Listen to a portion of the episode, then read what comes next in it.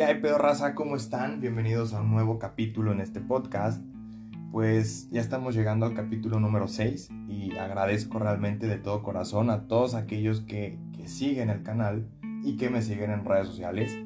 Poco a poco iremos creciendo, poco a poco vamos a lograr muchas cosas y de hecho dentro de los planes de este podcast para el año que viene es hacerlo un poquito más dinámico haciendo que ustedes puedan también interactuar conmigo aquí en el canal. Eso se los estaré platicando yo creo en el último video de este año. Ya saben que estamos muy muy cerca de terminar el 2021. Entonces en el último capítulo de este año voy a estar compartiendo lo que serían las metas, objetivos y algunos proyectos que tengo en mente para el canal. Eh, antes de pasar al tema, quiero también decirles que en esta semana estuve trabajando y, creo que es un logro realmente para mí y, y espero que también para ustedes en el cual ya tengo el podcast en dos plataformas digitales más. Una de ellas es Google Podcast, donde es una plataforma totalmente gratuita, dedicada 100% a podcast. Ahí van a encontrar cualquier tipo de podcast. Realmente no sé si ahí van a encontrar a sus podcasters favoritos, no lo sé, pero es una excelente aplicación. Si no quieren descargar una app, se pueden meter directo a Google o si bien no quieren gastar tantos datos, también les recomiendo que la descarguen. Y por otro lado, bueno, parte de la misma noticia, también estamos en una aplicación que se llama Stitcher. También es una aplicación 100% enfocada a los podcasts. Ahí también me pueden encontrar como Pepe Romero. De hecho, en esta semana les estuve pasando los links en mis redes sociales. Y créanme que para mí es un logro muy, muy importante el, el llegar a otras plataformas. Sé que apenas pues estoy creciendo, pero sé que eso me va a ayudar mucho a, a ganar pues más escuchas, no sé realmente cómo podría llamarles, pero más personas que escuchen el canal. Y un preámbulo de lo que va a ser el capítulo de hoy, como ya vieron en el tema, en el título, vamos a estar hablando de las decisiones. ¿Y qué son las decisiones? Es algo que nosotros hacemos día con día constantemente y que son esta serie de acciones que van a definir cómo vamos a vivir nuestro presente y cómo va a ser nuestro futuro, tanto para bien como para mal. Y sí, ya entrando al 100% y de lleno a este capítulo, las decisiones van a marcar mucho el cómo estamos viviendo el hoy. Desde lo mínimo hasta lo más complejo, incluso el levantarte hoy en la mañana, sentarte y decidir qué voy a desayunar, cómo me voy a vestir, me voy a bañar o no, va a definir mucho no solo en tu día, sino en tus días a futuro. ¿Por qué? Porque puede que tomes una decisión que al rato se vuelva un hábito. Y ojo, eso puede ser bueno o puede ser negativo. Entonces, este podcast se trata de entender qué son las decisiones y compartirles pues mis experiencias al tomar decisiones malas y al tomar decisiones buenas y ustedes pues tengan una opinión de alguien que no es un experto pero que les comparte su vida y lo que ha hecho. Y bueno, así también si alguien de ustedes enfrenta una difícil decisión en su vida, pues tener un poquito de cómo saber hacerlo o bien saber qué decidir. Pues les voy a compartir una pequeña experiencia que tuve hace un año, año y medio más o menos, y que me regresó a la mente hace 15 días y que de hecho pues me gustó, pero tuve que tomar una decisión muy importante. Como varios saben, que pues, de los que me escuchan, la mayoría o de los pocos que son, son personas cercanas a mí, entonces saben que yo estudié comercio internacional y sí, no es promo, pero la estudié en la Universidad de Londres y créanme que es una excelente universidad. Bueno, fuera de una promoción no pagada. Esa decisión fue en base a un proyecto que yo realicé en agosto-septiembre del año pasado.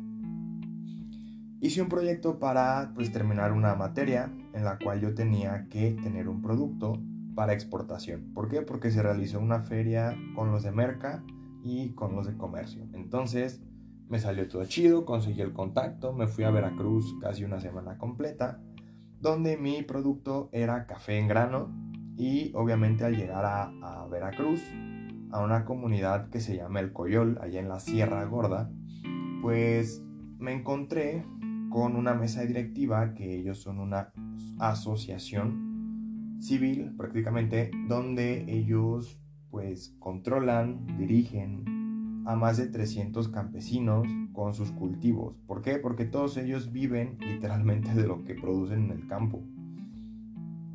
Cuando yo llegué me llevé una impresión muy fuerte al inicio porque de aquí de Querétaro hasta el punto exacto donde estuve fueron 18 horas. Para empezar, sí fue muy cabrón porque 18 horas de ida y 18 horas de regreso. Creo que es similar a un vuelo de aquí a, Europa, no sé a qué parte se hagan casi 18 horas, o no sé si es hasta Asia, no lo sé. Pero muchos sabrán y entenderán que estar sentado todo el rato en un solo lugar de viaje es muy, muy pesado. Esa fue mi primera impresión, el, el tiempo que me tomó llegar allá. La segunda impresión que me llevó fue el conocer a la mesa directiva y entender que todos son campesinos. No me llamó la atención la actividad que ellos hacen, me llamó la atención el nivel de pobreza que hay allá, el nivel de marginación y la forma en que las personas, llámese como se llame, gobierno, fundaciones, lo que sea, tienen un abandono muy importante en esa zona de Veracruz. Ojo, hablo específicamente de Veracruz. Yo conozco y sé que en otros estados hay fundaciones que están trabajando fuertemente para apoyar a comunidades de este tipo, pero lo que yo conocí en Veracruz no tiene apoyo. Literalmente se puede decir que es donde se acaba Dios, si se puede llamar así. ¿Por qué? Literalmente son zonas muy, muy, muy lejanas, créanme. Es algo que, que a mí sí me llama la atención, porque esas personas viven de lo único que producen y no es que produzcan mucho, realmente cada producto es por temporada y ellos tienen que cosecharlo y buscar a quién y en dónde lo van a vender. No es como que, ah, ok, ya producí 10 kilos de café y me lo va a comprar una empresa. No. Tristemente ellos tienen que ir a venderlo a un mercadito que esté en otra comunidad a unos 20-25 kilómetros de donde viven. O sea, chequense todavía eso, está muy cabrón. porque De la comunidad más cercana, entre comillas, urbanizada, hacia su casa son 25 kilómetros de pura sierra. Literal pasas por cerros, pasas por puro pastizal, pasas por campos y campos que, que llegas a un punto donde dices, güey, ¿cuándo se va a acabar? A mí me pasó porque yo nunca tuve una experiencia de estar en el campo al 100%. Una cosa es el campo en un rancho con alguien que conoces y otra cosa es el campo al natural al 100%. Entonces esa experiencia a mí sí me, me, causó mucho impacto. Bueno, para no alargarme tanto y meter tantos detalles, la idea es que yo llegué con armar un proyecto muy muy bueno para hacer crecer lo que es toda esa zona de Veracruz. Ellos me ofrecieron cerca de 15 hectáreas de cafetales, en las cuales yo basé mi proyecto, lo empecé a armar, lo empecé a ejecutar. De hecho, todavía tengo todos los documentos en la mano de mi proyecto cafetalero. Pero hubo una pequeña sorpresa porque dentro de esa semana donde yo me quedé, hubo una persona dentro de la mesa directiva que me dice, oye, queremos hablar todos contigo. Nosotros queremos que realmente crezca esta zona y no solo queremos ofrecerte el café a lo que vienes que es tu proyecto. Realmente vemos que tienes mucho potencial, estamos viendo que tienes clientes, estamos viendo que tienes apoyo, pero yo quiero ofrecerte, y esta persona me lo dijo tal cual, más de mil hectáreas de naranja. Yo nunca tenía el entendido de qué es una hectárea de, de tierra de campo hasta que lo vi en persona y ahora que me dice esta persona que son más de mil hectáreas de árboles de naranja, neta que fue una pasada de lanza porque dije, güey, me están ofreciendo algo que para mí es muchísimo, es un chingo. No solo eso, Dentro de esa plática me ofrecieron muchos más productos que se dan en esa parte de, Veracruz que jamás me imaginé ver en persona. Muchos conocemos o tenemos el entendido que es el cacao, pero pocos hemos visto realmente en México qué es el cacao. O sea, de todos los que me están escuchando, quiero que me pongan en Twitter o en cualquier red social si alguna vez han visto un grano de cacao en persona. O sea, literalmente que lo vean en un arbolito o en el mercado, no sé, pero que realmente lo hayan tenido incluso en sus manos. Quiero que me lo digan. ¿Por qué? Porque a mí me tocó verlo. Literalmente vi un árbol de cacao con frutos de cacao. También me ofrecieron el piñón, me ofrecieron el, ¿cómo se llama esto? Es el jengibre criollo, me ofrecieron pimienta, me ofrecieron un chingo de cosas. Realmente eran cerca de 15 productos que, estaba produciendo el campo. Y haciendo las cuentas dentro de mi proyecto, pues es una mina de oro. Si se sabe explotar de forma correcta y justa, ojo, justa para lo que son los campesinos, para todos los que van a estar trabajando, pues está chido eso fue importante para mí porque yo estaba creciendo, yo estaba tomando fuerzas porque, pues, güey, salí de la carrera, estoy armando un proyecto, voy a ayudar a, una, a más de una comunidad, eran 300 comunidades. Pues para mí era, era algo muy importante en mi vida.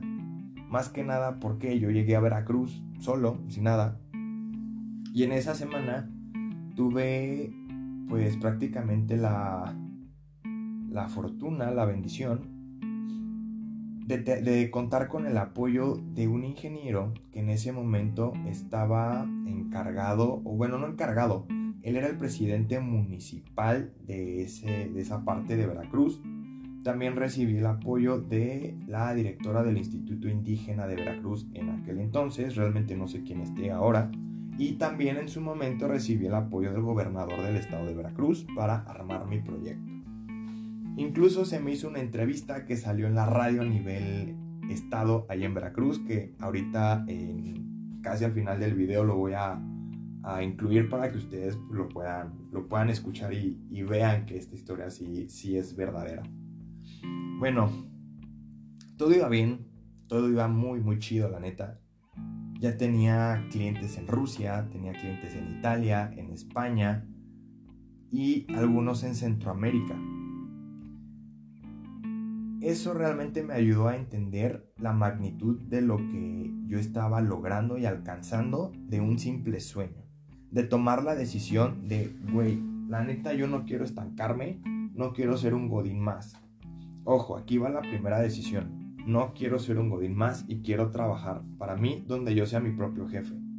Fue una decisión pues realmente importante, fue muy muy duro el poder asimilarla porque llegas a un punto donde dices, güey, ya no soy un niño, ya no estoy en la prepa, ya llegué a un nivel donde realmente yo tengo que decidir qué va a ser mi futuro.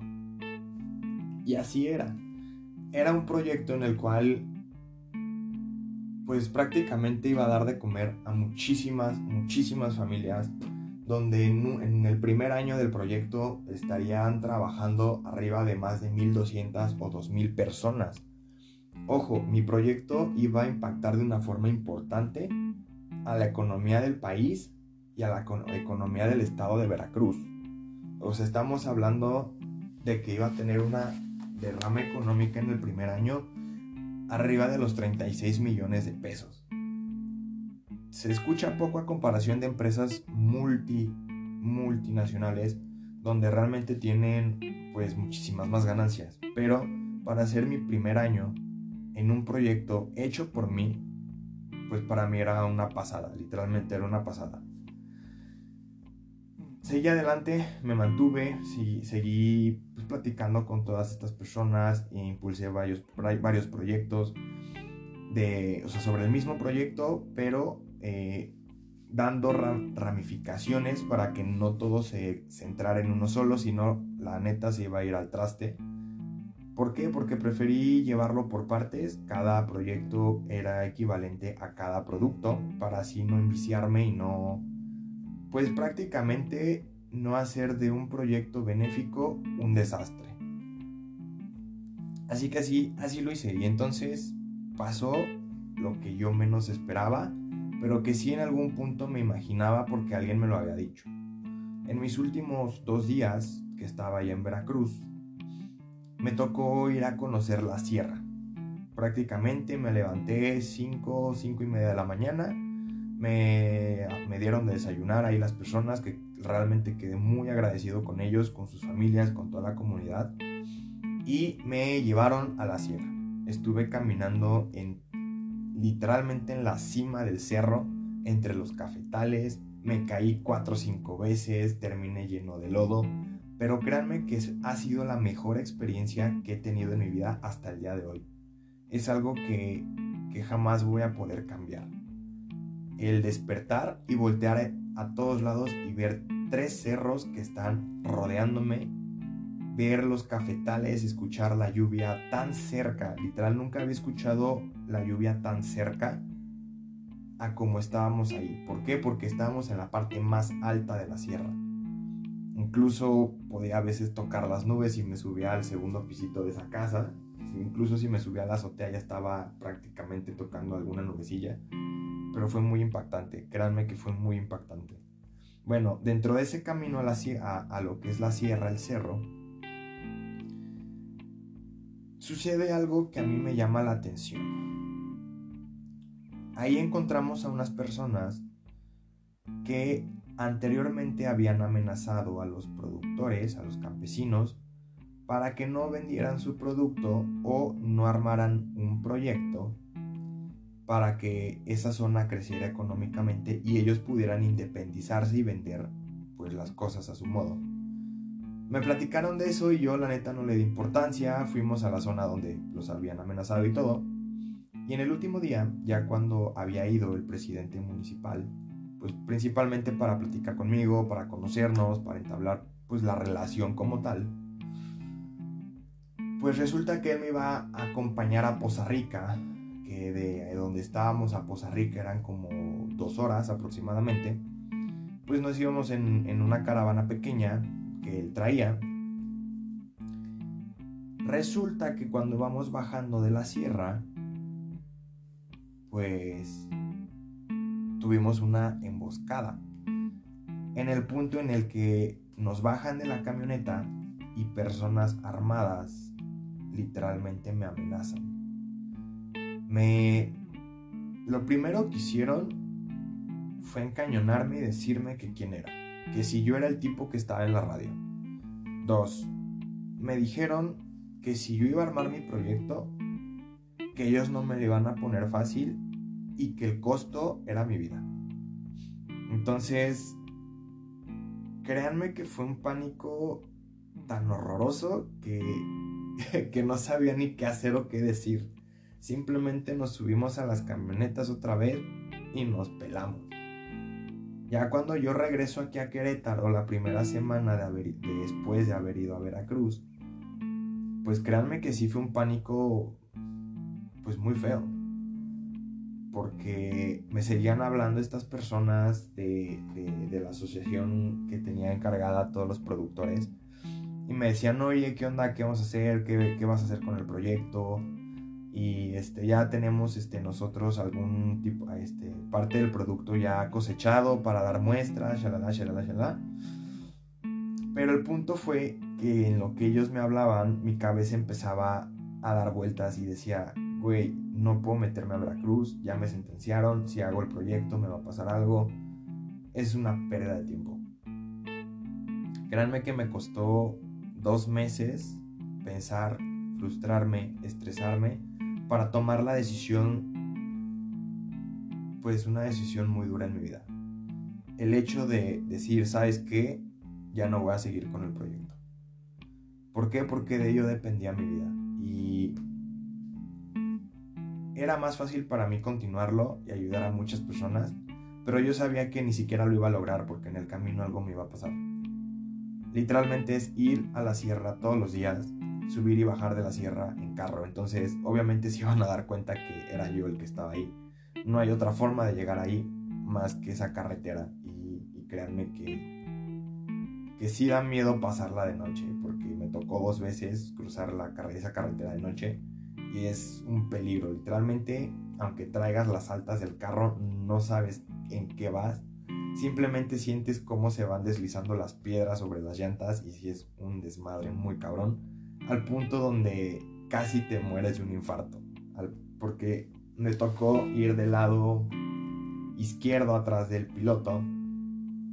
Créanme que nada más el simple hecho de asomarme y ver un vacío ya, ya me ponía los, los nervios de punta. Pero bueno, yo ya estaba en Querétaro y esa decisión marcó mucho mi vida porque sí me dio un bajón muy, muy cañón. Pero fue la decisión más coherente que pude tomar a pesar de mi capricho de querer avanzar con ese proyecto. Hasta aquí ya llevo dos decisiones importantes. Una, el mostrarme al mundo al mostrar mi proyecto y dos, al retirarme del mismo proyecto. Créanme que sí es muy, muy difícil tomar decisiones de esta magnitud. Muy, muy difícil. Porque es algo que tú ya quieres, es algo que tú ya anhelas, algo que venías preparando. A mí ese proyecto me costó dos años de preparación para simplemente decirle que no. Entonces, cuando me tocó hablar en una llamada donde se juntó la comitiva y me pusieron en altavoz, fue donde literalmente les dije, ¿saben qué? No voy a continuar con el proyecto. Ustedes saben que sucedió esto, saben que también el, presidente municipal se vio afectado por esto y realmente no puedo continuar. Fue un golpe muy importante anímico en el cual me deprimí mucho tiempo, mucho tiempo. Hasta que después entré a trabajar a Samsung y ya fue como que una historia un poquito diferente. Pero fue algo que a mí me, me marcó y hasta la fecha todavía lo recuerdo. Porque son decisiones que si no hubieran tenido este, esta historia tan trágica, el día de hoy estaríamos hablando de otra cosa. Créanme que sí. Es una decisión muy fuerte que les estoy compartiendo, pero también en la vida tenemos decisiones comunes. Porque yo cuando entré, entré a Samsung, pues ya conocieron parte de la persona de la que me había enamorado cuando estuve trabajando ahí, en el capítulo de la persona ideal. Pero ahí fue también una toma de decisiones. El decidir ¿sabes qué? Entré, tengo tres meses de prueba, no le voy a hablar hasta que pasen mis tres meses porque quiero concentrarme. Ahí yo tomé una decisión. Realmente valió puro queso la decisión porque al final de cuentas sí terminé hablando con ella, terminamos andando y todo eso. Entonces, bueno, no andando, fuimos ligue, para dejarlo en claro porque tampoco quiero que al rato me anden ahí echando quejas de, oye, ¿por qué dices esto? No, no, no, aclaro, fue un ligue nada más. Entonces fue esa mi decisión de, ¿sabes qué? No, no quiero hablarle, pero terminé haciéndolo. No cumplí eso. Triste. Siguiente decisión, armar un proyecto en el cual pudiera hacer algo que me gusta. Empecé con la idea de tener una academia de fútbol. Hasta ahorita mantengo la idea, ya tengo los contactos y tengo las bases para poder hacerla. Agradezco a las personas que me están apoyando y si me escuchan, neta, agradezco de corazón todo el apoyo que me dan. Y es algo que tengo en puertas. Después llega la idea de, oye, quiero armar un podcast. Quiero armar un canal donde tenga mi propio espacio, donde pueda hablar y compartir con todos. Fue una decisión. Así como también el estar con alguien es una decisión. ¿Y por qué les digo todo esto? Ya sé, es un chorote, es una, pues una plática muy larga hasta ahorita, pero las decisiones van a, a marcar mucho tu presente y tu futuro. A mí, mi presente fue la primera decisión de voy a poner a prueba mi proyecto. Esa decisión me hizo vivir un presente que yo no esperaba, pero que sí soñaba. Donde mi proyecto pudiera avanzar, donde mi proyecto lo pudiera conocer la gente, ¿saben? Y además sé que esa decisión de querer hacerlo iba a impactar mi futuro en el punto de, si se hace realidad este proyecto, yo ya no voy a tener que estar buscando trabajo en una empresa. Voy a poder mantenerme a mí, a mi mamá, e incluso en el momento en que yo decida tener una familia, voy a poder vivir de esto. ¿Me explico? Esa simple decisión de decir sí voy y me aviento, cambió mi presente y pudo haber cambiado mi futuro. Tristemente no se dio. Ok, me mantuvo en mi presente. Entré a Samsung. Mi decisión fue, ¿sabes qué? Me quiero mantener, quiero echarle ganas. Sí, lo hice. Tristemente no me fue como yo me esperaba, no me fue como yo quería, pero aprendí mucho y tuve experiencia. Esa decisión cambió el presente que tenía en ese momento porque me ayudó a entender que la vida laboral es otro pedo totalmente distinto, donde hay que estar chingo a las vivas. ¿Por qué? Porque ya es algo que estás haciendo sobre lo que tú estudiaste y lo que te costó un chingo estudiar y a tus papás si te ayudaron o te pagaron la escuela también. Entonces es, entender cómo tus decisiones van a cambiar tu presente. Ahora, el hecho de tener el, proyecto de armar una academia también es una decisión que en estos momentos está afectando mi presente porque ya empiezo a tener las herramientas necesarias para poder abrirlo, ¿saben? Está cambiando mi presente en entender que es algo que me gusta y es algo en el que tengo que dedicarle mucho tiempo. Igual el podcast. Fue una decisión que empezó a afectar mi presente y que en estos momentos está empezando no solo a afectar ya mi presente, sino mi futuro. Y créanme que en las vidas de ustedes porque yo soy igual que todos ustedes, una persona más en el mundo, cada decisión que tomemos nos va a afectar. Incluso el simple hecho de decir, oye, voy a desayunar hoy en la mañana o no.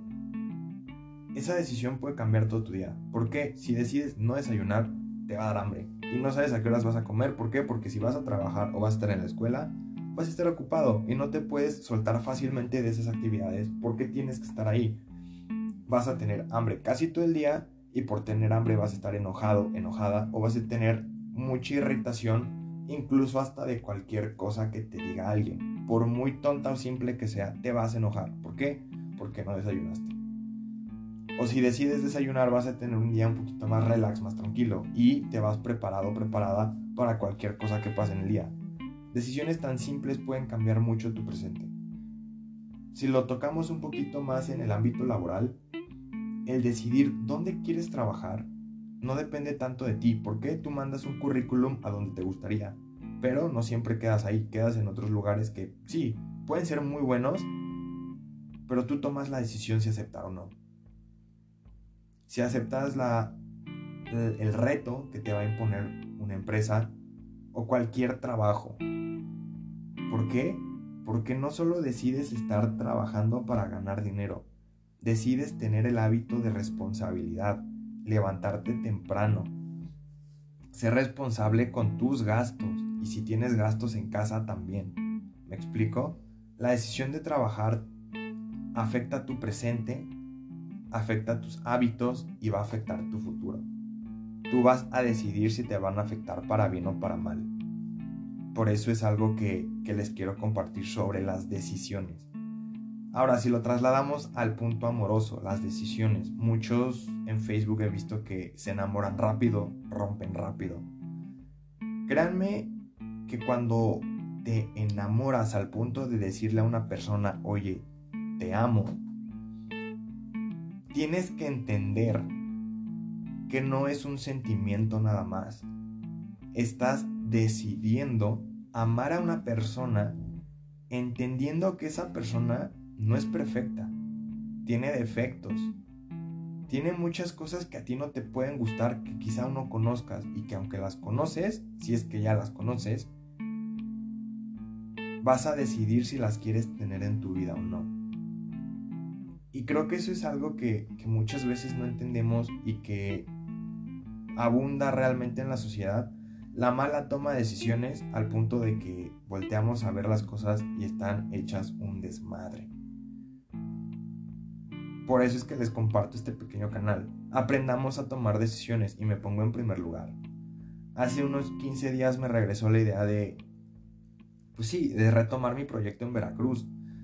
Pensando que las cosas han mejorado, que han cambiado, y hablé por teléfono, hice algunas llamadas, hablé con mis contactos. La situación está incluso peor de cuando fui la última vez. Incluso para tomar esa decisión de, de de saber si lo retomo o no, lo tuve que consultar con, con, una niña con la que estoy empezando a platicar, a salir. Que me ayudó mucho a entender esta parte de decisiones, de te conviene o no te conviene. Tampoco vamos a caer en el juego de voy a ser un maldito convenenciero y voy a aceptar todo lo que me conviene. No. También el hecho de tomar una, de, una decisión tiene que llevar dos puntos claves. ¿Qué te conviene a ti? Y si esa decisión, aparte de beneficiarte, beneficia a alguien más. Si la decisión que tú tomas afecta a una o más personas, no es una buena decisión. Si una decisión va a afectarte a ti, a tu futuro, pero la tomas porque en tu presente te sientes cómodo, es una mala decisión. En serio, aprendamos, aprendamos a tomar decisiones. Créanme que, que hoy en día muchas personas creemos que tomar una decisión es lo más fácil o lo más sencillo del mundo, cuando no es así. Conozco varias personas que son demasiado indecisas, pero demasiado. Y después de poder estudiar un poquito lo que es tomar una decisión, las entendí a la perfección. Si conoces a una persona que es demasiado indecisa en su vida o en cualquier aspecto que la conozcas, neta, ni siquiera te enojes. Te lo digo en buen pedo, ni siquiera te enojes. Al contrario, dale la razón porque es una persona que piensa mil y un millón de veces si la decisión que va a tomar va a ser positiva o negativa en su vida y en la vida de las personas que le rodean. Porque en la vida hay dos o tres tipos de decisiones. Bueno, tres, sí, tres. Primera, las decisiones que van a marcar tu vida a futuro. Un trabajo, un proyecto, casarte incluso, tener hijos, no sé, cosas que realmente van a trascender, para bien o para mal, en tu vida. Cosas que tú sabes que tienen cierto grado de dificultad. Para bien o para mal, lo tiene. Y cualquiera que decidas va a afectar a tu vida. Decisiones término medio decisiones que son más comunes y que son a corto plazo. ¿En qué trabajo voy a estar ahora? ¿En qué trabajo voy a estar después? ¿Qué quiero hacer en un mes, dos meses? ¿Sabes? El quiero estar con esta persona o no. Prefiero estar soltero o no. Decisiones que realmente no tienen mucha injerencia en tu vida o no injerencia, más bien, que no tienen un peso tan importante o tan brutal. Lo que haces todos los días. Hoy decidí desayunar esto, hoy decidí no desayunar. Hoy la neta no quiero ir a trabajar, hoy la neta no quiero estudiar, o no quiero hacer la tarea, o no quiero hacer el pendiente que me dijo mi jefe. O simplemente, ¿sabes qué? Hoy la neta no quiero estar en mi casa todo el día y quiero estar en la calle comiendo, saliendo con alguien, lo que sea. Son tres tipos de decisiones y cada decisión conlleva un peso importante en tu vida, ese peso tú se lo das. Nadie va a venir y va a decidir por ti. ¿Por qué? Porque solamente tú sabes lo que quieres, solamente tú sabes lo que piensas, solamente tú sabes qué necesitas. Créanme que hay muchas decisiones en las cuales nosotros queremos que alguien más decida por nosotros. Y eso se da mucho en las relaciones donde tenemos el miedo a afrontar las cosas y en lugar de tomar la decisión, lanzamos indirectas o dejamos que la otra persona sin decirle o sin que se dé cuenta decida. Y ahí está mal. También, si estás en un trabajo y no quieres tomar la decisión de hablar con tu jefe porque tienes algún problema o porque no le entiendes algo, estás mal. Porque si no tomas la decisión de, sabes que no entiendo, no sé, solo por no quedar como un idiota, pues créeme que tu trabajo lo vas a hacer mal y en lugar de tener un beneficio te van a correr. Créanme que tomar decisiones es para valientes y no lo digo en plan metafórico ni, ni filosófico, lo digo porque es real. Personas valientes toman buenas decisiones. ¿Por qué? Porque una decisión conlleva un sacrificio. Y esto es muy real. En la vida vamos a tener muchos sacrificios. Vamos a, tener que sacrificar cosas que nos gustan para salir de nuestra zona de confort, solamente para que la decisión que tomemos realmente beneficie a más de uno y no solamente a nosotros o a nuestra familia. Son decisiones que muchas veces necesitamos por obligación tomar más que por opción. Y se los digo por experiencia propia. Hay decisiones que yo tuve que tomar en mi vida que no me gustaron, que conllevaron muchos sacrificios, pero que agradezco porque el día de hoy soy quien soy y estoy llegando a donde quiero llegar. Una de esas decisiones fue jugar fútbol. Yo empecé a los 9 años, me iba bien, jugaba en, junté, jugué en varias, en varias canteras, estuve en la cantera de Tuzos, estuve en la cantera de Chivas, estuve en la cantera de Pumas, estuve en la cantera de Toluca. Incluso a mí me tocó jugar la segunda división en aquellos tiempos cuando todavía existía la Ballenas Galeana, Irapuato y lo que no sé si ya desapareció o no, pero lo que es eh, Zacatepec siglo XXI y el Zacatecas, el famoso Zacatecas, que es parte del grupo Pachuca. A mí me tocó jugar para esas canteras. Amaba jugar fútbol. Para mí era mi pasión. Me chingué la rodilla derecha, sí, tal cual de tantos partidos, de no cuidarme, de no atenderme, tuve una ruptura de meñiscos y de ligamento cruzado. Después de eso me recuperé y seguí jugando. Obviamente ya no jugaba igual a cuando tenía 18. Ya no jugaba, jugaba igual, ya no tenía las mismas condiciones. Perdí todo lo que tenía por una simple cirugía, por la neta no tomar la decisión de tengo que cuidarme. Y fue horrible porque mi sueño era realmente lograr algo importante en el fútbol llegué a tener muchas convocatorias buenas, llegué a tener muchas visorías buenas, pero por no cuidarme, por no tomar una decisión importante en mi vida, me fue mal. Y cuando quise retomar el fútbol, no me fue bien. Neta, no me fue bien. Incluso salí humillado porque entendí que mis malas decisiones por preferir una pasión que una decisión coherente me llevaron a eso. Entonces, cuando entré a la universidad, esto sí se los platico un poquito más acá entre nos, tuve la oportunidad de irme a jugar a Argentina, porque aquí a Querétaro había venido eh, una visoría del equipo de Lanús. Terminé convocado y todo, pero ahí llegó una decisión importante que marcaría mi vida en el punto de decir, si me voy, tengo chance de crecer en el fútbol. Si me quedo, tengo chance de crecer en la vida laboral y ser alguien. Fue una decisión que me tomó tres meses, se los voy a, compartir, me tomó tres meses porque estuve entrenando todavía, acudí a las visorías, pero ahí entendí que tenía que sacrificar algo para conseguir algo mucho mejor. Sacrifiqué el jugar fútbol, a pesar de los contactos que aún mantengo que en algún punto me llegaron a hablar para poder entender que puedo lograr algo mucho más grande que el fútbol teniendo lo que ahora tengo, mi carrera, mis proyectos y mis contactos. Que yo sabía que eso no lo iba a conseguir de la manera que hoy lo tengo estando en el fútbol. Fue una decisión importante, tuve que sacrificar algo que me gustaba, pero realmente me llevó a tener un bien en mi persona y en mi vida.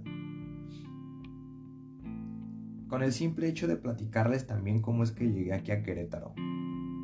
Fue una decisión muy importante también el, mudarme de, Cuernavaca a, a Querétaro. Porque yo estaba buscando universidad y ahí donde yo vivía, pues las universidades no eran buenas, para ser honesto empecé a buscar en varios estados de la República. Tuve oportunidad en Monterrey, Guadalajara, Puebla y aquí en Querétaro. Y sí, visité esos estados y necesitaba tomar una decisión, porque en muchos, bueno, en tres estados de los que les mencioné, pues literalmente el pedo y la peda están a la orden del día. Y conociéndome, sabía que me iba a desmadrar ahí y que realmente nunca iba a terminar una licenciatura. Sacrifiqué las ganas de muchas cosas. No sé, hacerme conocido en cualquier otro estado por andar ahí de, de, de parrandero o cualquier cosa. Pero decidí algo que me iba a ayudar y que me ha ayudado y que me fue coherente, estar en Querétaro. Tampoco vengo a decirles que, ah, soy un santo. Obviamente no, no soy un santo. Pero esa decisión de decir, ¿sabes qué? Me voy a Querétaro, estuvo bien. ¿Por qué?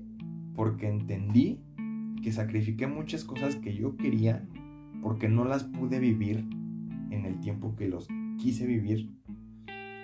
Porque yo estaba saturado con la escuela y el fútbol. Y ahora que quería divertirme, conocer la vida, tuve que tomar la decisión de sacrificar ese gusto de, de, de echar desmadre un rato por saber que había algo que realmente me iba a beneficiar mucho más. Y no les vengo a decir que soy un a tomar el, el, papel de una mamá regañona que les va a decir hagan las cosas bien, no. Cada quien hace de su vida lo que quiere y cada quien toma la decisión que más le conviene. Entonces, esto es lo que yo les comparto, esto es lo que yo les puedo decir de mí, de mi vida. Que las decisiones que yo tomé me afectaron, muchas fueron decisiones negativas, muchas decisiones también fueron positivas, pero créanme que agradezco que el día de hoy he aprendido a tomar buenas decisiones. No es nada fácil, se los voy a, a decir tal cual, no es fácil, pero cuando llegas a un punto donde empiezas a ver y a identificar qué es lo que a mí me conviene, es cuando empiezas a tomar buenas decisiones. Cuando empiezas a entender que hay cosas que realmente hay que sacrificar para tener un bien mejor, es cuando dices, güey, ya crecí y tengo madurez. Y se los digo porque a mí me sucedió. Cuando tomé la decisión de armar mi proyecto, entendí que yo ya estaba madurando, que yo estaba creciendo porque en lugar de pasármela de gorra la materia y sacarla con un 6, preferí chingarle, irme a otro estado sin conocer a nadie para lograr un 10. Así de sencillo. Y bueno, es todo lo que les quería compartir el día de hoy sobre lo que son las decisiones. Sé que muchos me van a escuchar, quizá muchos no. Espero les ayude, espero que mis experiencias les puedan servir de algo. Más que nada si están a punto de tomar una decisión importante o no en sus vidas, ya sea de entrar a la prepa, buscar qué prepa voy a estar, si, si voy a, incluso en el amor, si voy a andar con una chica o no, o cualquier tipo de decisión que tengan que tomar en su vida. Ojalá y este, este capítulo les pueda ayudar y realmente sea algo que, que les sea de beneficio. O igual no, chance no tienen que tomar una decisión, pero quieren pasarse, pasarse un rato agradable. Entonces, ojalá les guste, ojalá lo escuchen. Y bueno, los dejo con con la entrevista que me hicieron en Veracruz. Y bueno, ustedes juzguen y, y díganme si ustedes hubieran continuado con el proyecto, ¿no? A pesar de aquella amenaza de, muerte, porque la neta estuvo muy cabrona, muy, muy cabrona. Bueno, racita, cuídense, saben que los quiero. Échenle ganas a su vida y a todo lo que tengan que hacer. Neta, les deseo lo mejor de lo mejor. Y pues dense con todo. Literalmente la vida solamente es una y aprendan a vivirla. Y siempre, siempre que tomen una decisión, procuren que sea para beneficio de ustedes sin dañar a nadie más. Y si van a sacrificar algo, hagan que el sacrificio valga totalmente la pena. Si no, ni siquiera sacrifiquen nada. Bueno, racita, cuídense y los dejo con la entrevista. Bye. Chintipa Chintipán buscan consolidarse como empresa. Cafetaleros de Chintipán son un grupo de campesinos y campesinas de cuatro comunidades que son Chintipán, Chalame, El Coyol y Nuevo Chintipán, pertenecientes al municipio de Tlachichilco, Veracruz. Hace algunos años el municipio de Tlachichilco era uno de los que producía mucho café. Luego de que cayó el precio, los cafetales se abandonaron y la roya terminó acabando con las plantas de café. La iniciativa de reactivar el café inició en el año 2017, donde 100 cafetaleros fueron beneficiados con semillas de café, variedades que son Costa Rica 95, Oro Azteca, Geisha, Colombia, Marsellesa y Sarchimor pues dice el grupo que son variedades resistentes a la roya. Escuchemos al señor Felipe Cruz Novio, presidente del grupo Cafetaleros de Chintipán, hablar sobre esto. ¿Qué fue lo que ocurrió ¿Qué acabó con el café de Tlachichilco? Bueno, eh, el café se acabó porque el, por el desplomo de precio. Es lo que pasó, ¿no? Que todo iba bien, este, pagamos muy bien en aquel tiempo, en el 89, en el 90, para ya el 91 ya empezó a bajar el precio y yo creo que eso es lo que acabó, ¿no? Con el café. Eh, en las regiones, principalmente aquí en, la, en dejaron de trabajar, dejaron de cultivar el café por el desplomo del café que ya no tuvo precio y pues la gente se desanimó, eh, lo echó a perder ¿no? su café, lo destruyó todo. ¿Por qué? Porque cuando ya se desplomó el café, pues ya empezaron a hacer potreros, unos ya empezaron a trabajar. Yo creo que es por eso, por eso que dejaron de, de trabajar el café.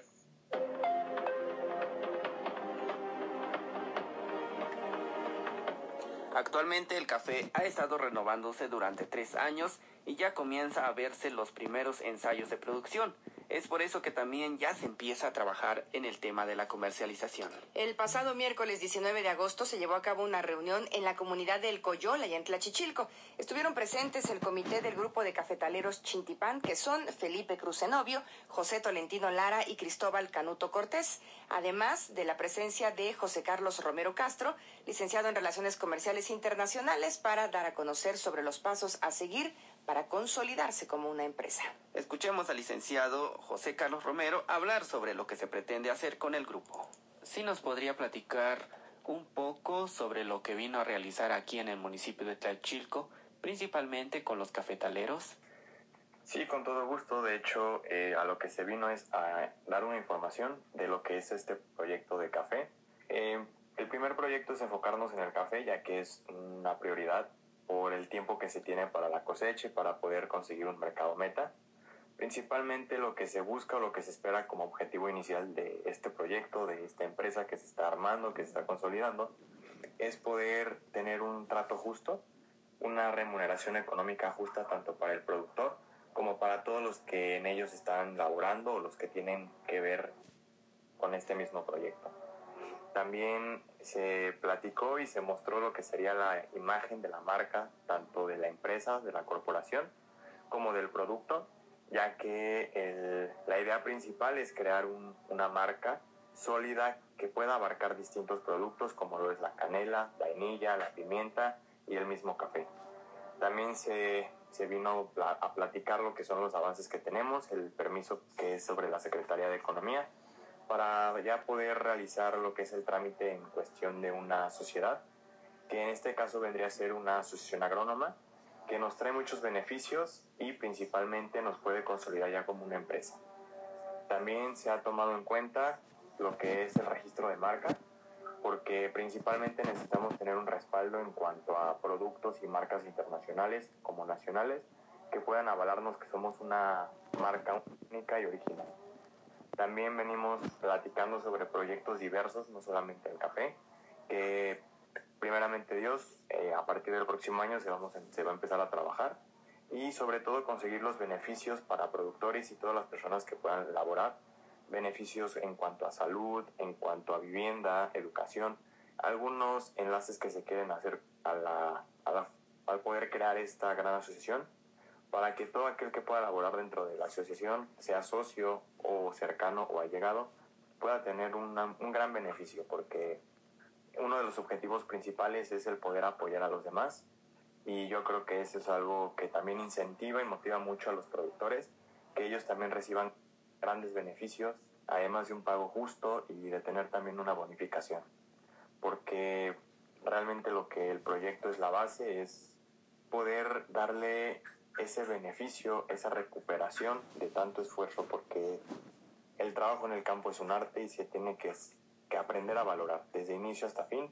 Y de hecho es la, esa es la meta y uno de los grandes objetivos de, dentro de esta gran asociación. ¿Qué recomendaciones les darías para todos aquellos campesinos y campesinas que se dedican a cultivar el café? Pues principalmente que no tengan el miedo a, a poder producir, que a pesar de las distintas eh, barreras que se tienen, tanto nacionales como internacionales, que ellos realmente, si están decididos, sigan adelante, porque el mayor miedo es el qué va a pasar después, quién va a comprar. Y vaya, mercado existe, clientes existen para todo. Yo lo que les podría recomendar es que si conocen a alguien cercano, a alguien que pueda apoyarlos en cuestión de comercializar, adelante. Y si no, pueden acercarse a cualquier universidad, porque quizá las universidades no lo pueden eh, explayar de esa forma. Pero hay muchos chavos, muchos jóvenes que tienen proyectos, que tienen ganas de, de poder salir adelante en su carrera, en especial en comercio internacional, que para ellos les apoya, les quedaría muy bien un proyecto de este, de este tamaño. Y bueno, que todos estos productores puedan acercarse a esas personas y realmente puedan seguir ese sueño de llegar a ser una empresa, porque empresarios ya son todos. ¿Algo más que quisiera agregar, licenciado? Pues una sugerencia muy importante es que no abandonen sueños, no abandonen las ganas de salir adelante y de trabajar. Y sí, principalmente estoy muy agradecido con Dios por esta oportunidad que, que se me está dando. Gracias también a, al señor Felipe Crucenovio por esta gran oportunidad que ha sido también una parte importante, un referente para poder lograr esta colaboración y sobre todo también al municipio de Tlachichilco y, y, pues a todas las personas que habitan en la comunidad del Coyol, porque realmente me han recibido con los brazos abiertos y realmente reconozco que son personas con un corazón muy muy grande, con una visión también muy grande y mis respetos porque tienen esas ganas de salir adelante y, y a eso venimos, a apoyarlos y a darles ese último empujón. Y también agradecer a la, a la Sociedad Cooperativa del Coyol porque también están abriendo las puertas para implementar este proyecto y para que también ellos puedan seguir creciendo.